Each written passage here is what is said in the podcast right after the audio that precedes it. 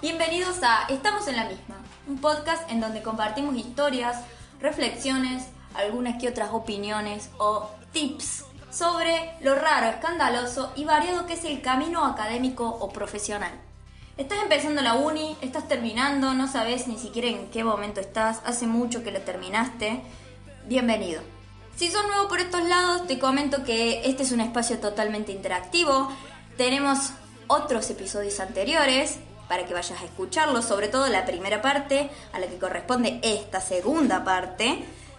Y podés sumarte a nuestra comunidad de Instagram, en donde vamos a crear con la comunidad estos programas que hacemos cada 15 días. ¿Cómo es nuestro perfil de Instagram? Arroba en la misma podcast. Todo junto así como suena, pones en la lupita en la misma podcast y te aparece nuestra fotito naranja esperándote para que te sumes a esta hermosa comunidad. Como verás en el título, esta es la segunda parte. Quiere decir que existe una primera. Y en la primera reflexionamos sobre cómo nos gusta a las personas clasificar las cosas, cómo nos gusta la dualidad, dividir en pares, el bueno, el malo, el lindo, el feo, el blanco y el negro. Y cómo hay en nuestra vida universitaria y en realidad en la vida en general una dualidad que nos viene manejando y que nos interpela desde lo más profundo de nosotros mismos, que es la sensación del éxito y la del fracaso. ¿Por qué sensación? Habíamos hablado en la primera parte que es una sensación porque es algo pasajero y porque no es la misma sensación en una persona que en otra, es decir, es subjetivo y es particular a cada situación de las personas y a cada individuo en sí. A veces, gracias a estas dos ideas, gracias a la, la sensación de sentirnos fracasados o de sentirnos exitosos, nos animamos o no a empezar eh, nuevos emprendimientos, nuevos proyectos. Y para hablar sobre la sensación del éxito en este caso, eh, hemos traído unas invitadas que mm, hace bastante que están en, YouTube y vamos a hablar de cómo empezar un proyecto, vamos a hablar de qué pasa con las redes sociales, cómo, cómo manejamos la sensación del éxito, si somos buenos recibiendo halagos, si nos gusta, si no nos gusta, etc. Para quienes no saben, nosotros somos un grupo de Río Cuarto, así que estamos en el interior del interior, Río Cuarto, Córdoba, Argentina. Y teniendo en cuenta las limitaciones espaciales o de gente o de público al que podemos llegar en Río Cuarto, eh, es necesario empezar por esta pregunta, que es, ¿cómo te dan ganas de iniciar un nuevo proyecto en redes sabiendo desde de entrada la limitación que tenemos eh, en la ciudad? Así que estamos con las chicas de Whereis Me Llama, con Ro y Meli, que comparten este proyecto en YouTube. Hacen contenido variado, una de ellas es TikToker y la otra es mi productora. Así que bueno, ¿cómo están chicas? Bienvenidas a este espacio. Son nuestras primeras invitadas, así que siéntense muy especiales. Hola. Bueno, yo primero tengo un jueguito para la gente, que es que tienen que adivinar quién es la TikToker y quién es la productora. Así que Bueno, en las historias de Instagram lo vamos a proponer como una especie de challenge. El que adivina eh, no se lleva ningún premio porque, bueno, estamos escasos porque una de ellas es mi productora, justamente. eh, aprovecho el momento mangazo. ¿Hay dinero para premios para los suscriptores? hay que hablarlo, pero posiblemente sí. Bueno, ¿cómo están? Bienvenidas a este espacio. La primera pregunta que les quiero hacer y que me llama mucho la atención es cómo en una ciudad del interior del interior, Río Cuarto, Córdoba, Argentina, surge este proyecto de hacer videos en YouTube y crear contenido. Bueno, todo comenzó como una broma mía hacia la RO, eh, planteándole hacer videos para YouTube a partir de vlogs de Lollapalooza. O sea que tenían dinero, o sea, hay dinero para ir al Lula Palusa, digamos, pero no para, para los premios para mi gente. Perfecto. Había dinero, en su momento Bueno, hubo dinero. No, no, esto está bien, perfecto. O sea que fue tipo una propuesta por una vez, digamos, Claro. y después empezaron a, a crear más contenido. Y digamos que se sienten eh, limitadas en cuanto al, al espacio físico, digamos, bueno, el- la ciudad de Río Cuarto, que es bastante pequeña, digamos, en comparación a los lugares donde, de donde salen youtubers como mucho más grandes, digamos. Es que sí, vos venís, tipo, además de ser creadores en YouTube, somos consumidores. Entonces vos ves eh, la cantidad de cosas que puedes hacer en una ciudad tan grande como Buenos Aires y es muy complicado después traer o intentar crear contenido similar en una ciudad en la que haces dos cuadras y se terminó. Entonces nos tuvimos que adaptar mucho a- la ciudad que vivimos, los lugares que hay y las posibilidades también. Bien, y bueno, para los que no saben, acá en la ciudad de, de Río Cuarto es... Hay muy pocos creadores de contenido, la verdad es esa, y de audiovisuales ni les cuento. Así que, ¿cómo se sienten grabando en la calle? Eh, bueno, yo voy a hablar por mí porque es algo que no son sentimientos individuales. A mí YouTube me quitó un montón la vergüenza. Yo ahora si salgo y tengo que grabar, grabo y ya está. No, no me fijo en que, que- quién me está mirando o no.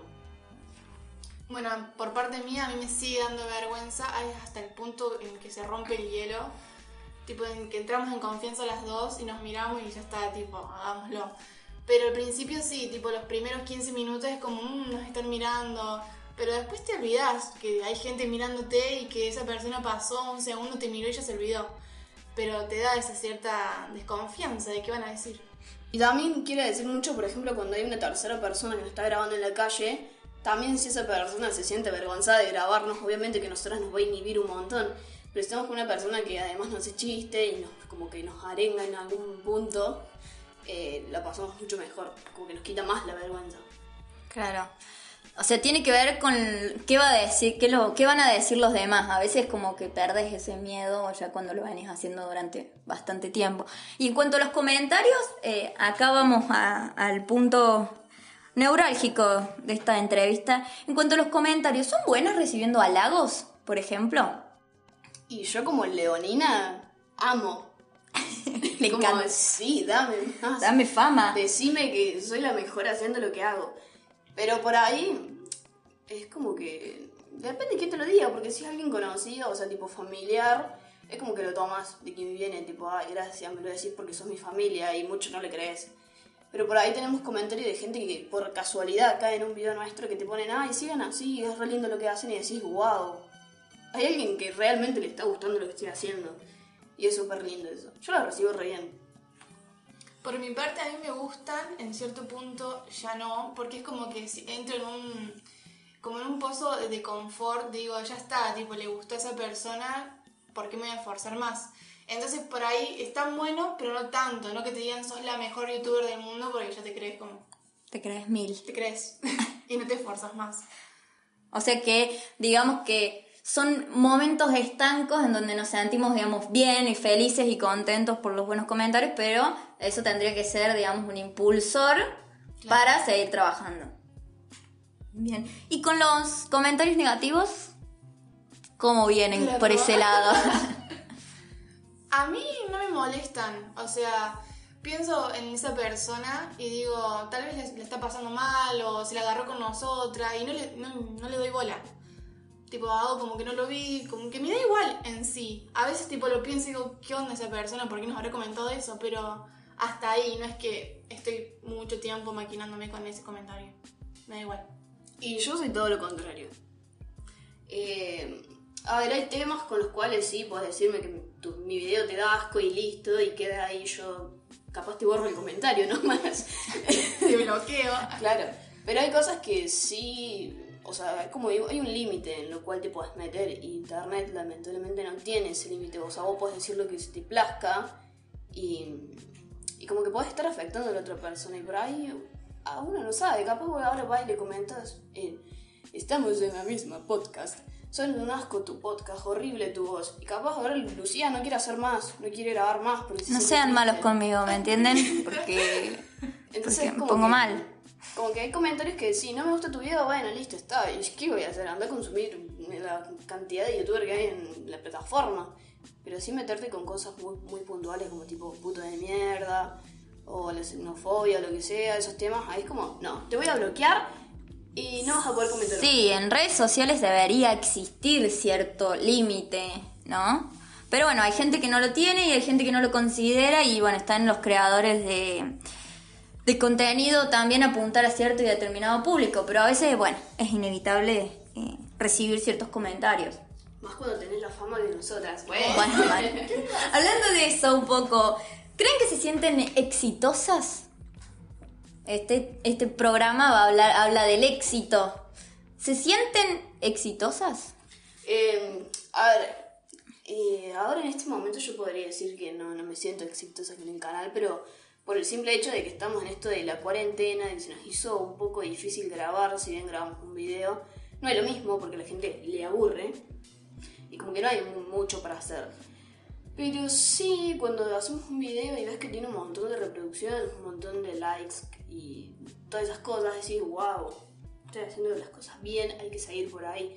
Y vas a decir, wow, esto tiene su recompensa.